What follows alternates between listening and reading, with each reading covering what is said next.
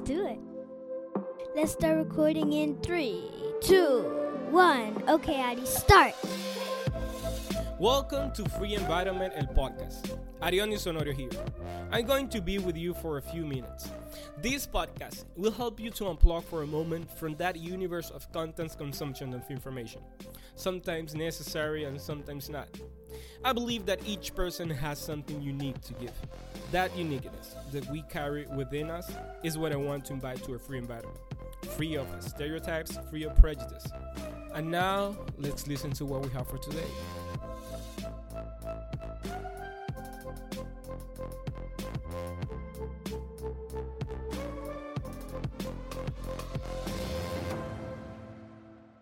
The city that never sleeps. Everyone know what city I'm talking about. New York City. One day, a friend was visiting and we were going to meet to catch up. It was brief because it was in the middle of the week after work. He was leaving, I think, the next day to another state with the group of friends that he was with. Among those friends of his, one of them lives in the state of Pennsylvania. I got to where they were. It wasn't that far from where I used to work. When I got there, I knew everyone who was with my friend because we study at the same college and we are from the same town. After being there for a while, we decided that we were going to walk to the hotel where they were staying because it wasn't that far. Then I was going to catch the train to go home. Because remember, it was in the middle of the week after work, and I was kind of tired already. While we were walking to the hotel, remember, a weekday after 7 p.m., downtown Manhattan, whatever you look to, right, left, front, side, it was madness. People walking everywhere. Some fast, others not. Some leaving their work. Plus the tourists, plus taxis and bicycles. The guy from Pennsylvania, he said, Look at how those people are walking. Always rushing, always walking fast. I just nodded. I couldn't say otherwise because he was right. Here you live at a different pace, at a pace that not everyone is used to, at a pace that those who come to visit, like my friend, or those who come from another state, like my friend's friend, notice it right away. Sometimes we believe that that can only be said of the city of New York or any big city for that matter. When in reality, that could be said of the culture and society in which we live in, where innovation, entrepreneurship, and competition are the true engine behind all that speed. And that spirit, if we can call it that, of innovation and entrepreneurship and competition may be sustainable, but with a price. People who live at that pace tend to be more stressed out than normal. And we know how stress affects our health. And I'm not here to scare anyone or anything like that. The idea is not that you become an analog person or a hippie that is all about peace. You know what I mean? The idea is not that you put aside your ambitions and your dreams either. Instead, the idea is that you go at your own pace. Many times we are anxious because we are going at the pace of others and not ours. And I'm not specifically talking about walking, I'm talking about the way we live, our character, our essence, our identity, what makes us unique. There are times when we walk at the pace of others when we really should be slowing down and go to our own pace. And don't get me wrong, there are people who are like this. That's their personality. But like everything in life, there is a moment where we have to decide. There is a moment when we have to know if the lifestyle and habits that we have are sustainable in the long term. There are even moments when we must question our own personality and ask if they are aligned with who we say we are and want to be. I don't know if you ever heard of the Enneagram of personality. If not, I'll explain it to you in simple words. The Enneagram of personality is like a map, so to speak, of human behavior, which gives detailed instruction of the human condition so we can understand the deep motivation behind our behaviors and our character. The Enneagram of personality, it is based on the fact that there are nine types of personalities where we can determine what move us to be who we are and to do what we do. What are our main character traits, including our flaws and virtues. Being such a useful and practical tool and easy to understand, psychologists and psychiatrists use it. Companies also use it to develop self leadership and emotional intelligence of employees. It is also used by many scriptwriters to create characters with real behaviors based on the personality they want the character to have. If you understand the five love languages, this shouldn't be difficult for you to understand.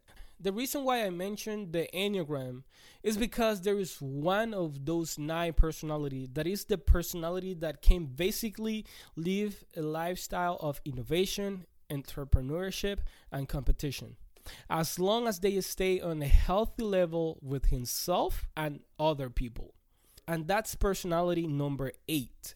They call him the protector or the leader. And based on some statistics, it is the least common personality, meaning that fewer people have that type of personality. Personalities number eight are self confident, strong, protective, resourceful, direct, and decisive. At their best, they are self control, using their strengths to improve their life of others, becoming heroic, inspiring, and generous. And just to mention some of the people who have had or have this type of personalities that perhaps you and I know are Martin Luther King Jr., Pablo Picasso, Serena Williams, and many others, just to mention a few.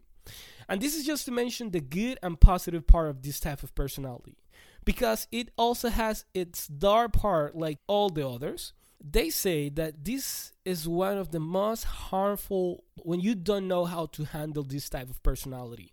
And only to mention some of the people that perhaps you and I know who have had this type of personality and have been harmful are ta ta ta ta Saddam Hussein and Fidel Castro. Just to give you an idea. Something that culture has been really trying to sell is that going in the front is always the best place, always innovating and competing, when in reality, we do not all have this type of personality. We are not all the protector or the leader. Actually, that's the least common personality type we have a whole culture basically selling us the idea that we have to be type A of the Enneagram. When maybe we have another type of personality. When maybe we really should be going at our own pace. When maybe we should slow down. Sometimes the culture will look at slowing down as something that is wrong, but sometimes we have to be comfortable with going against the culture. For example, one of the idea that the culture has sold us is that we are more productive when we can do many things at a time, multitasking. Read and listen to music, drive and talk on the phone, or watch a movie and be on the phone. We have all done something similar. I'm guilty of some of it. But in reality, we are not more productive or efficient. Actually, what we are doing is changing tasks or whatever we are doing fast. There are several studies that teach us how inefficient we are when we try to do several things at the same time. According to some studies, our brain takes about 23 minutes to refocus when we interrupt what we are doing and change assignments. If you think multitasking is an effective way to do more, you got it backwards. It's an effective way to get fewer things done. Supposedly, we multitask to be more productive, but in reality, it's the opposite because we have to divide our attention, and that is simply not effective. There is a Hungarian psychologist, his name is Mihaly, and his last name is one of those unpronounceable last names. I'm not even going to try to pronounce it. The only thing that I can tell you is start with a Z. He coined a term used in psychology, the flow state. In his words, he defines the flow states, and I quote, as the mental state in which a person is so immersed in an activity that nothing else seems to matter. The experience is so pleasant that the person will continue to do it even at any cost for the simple sake of doing it. End of quote. He and his team spent years researching athletes, chess players, dancers, and people in their normal day to day activities. The reason I mention this is because in reality, we do not always just dedicate our 100% attention to an activity without any distraction. It can go from doing a homework or something at work to watching a movie, reading a book, or doing some sort of physical activity without any distraction for an hour or 30 minutes without the cell phone nearby. When was the last time you simply focus on an activity without any distraction? Just asking. I don't even know if I can answer that. And maybe you said, uh huh, okay, I've heard everything you said so far, but what's the problem with going fast, being anxious, multitasking, and all that? And my answer is this, and I will finish with this. One of the problems of living in such a hurry is that we start reacting instead of responding. When we live in a certain state of anxiety, we react to situation instead of responding to situation that comes our way. Whether we like her or not, we are made of body, soul, and spirit. Some change the word soul for mind, and that's fine, it's the same idea. The point here is that what we do with our body sets the tone for both our emotions as well as our spirit, and vice versa. Whatever we do with our spirit sets the tone for the other areas. Many times we live at a pace that is not ours because we say yes to everything and everyone. We dedicate our attention to any person, project, or things that ask for it.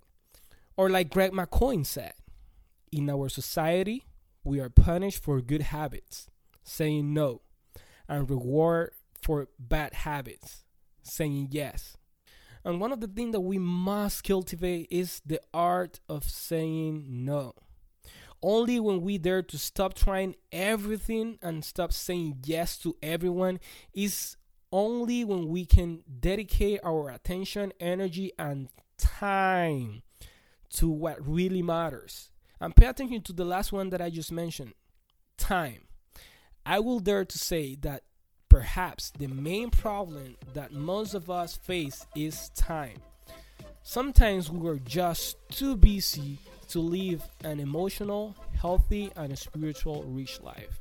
Let's not be one of those who have time for everything and everyone except for ourselves and for things that really matters. You decide. Well, that's it for today. Thank you so much for your time. If you like the podcast, please subscribe on any platform that you are listening so you know every time we release a new episode. If you want to join this little tribe, you can find me on Instagram as Free Environment. Till next time, ciao. That's it? Yeah, that's it.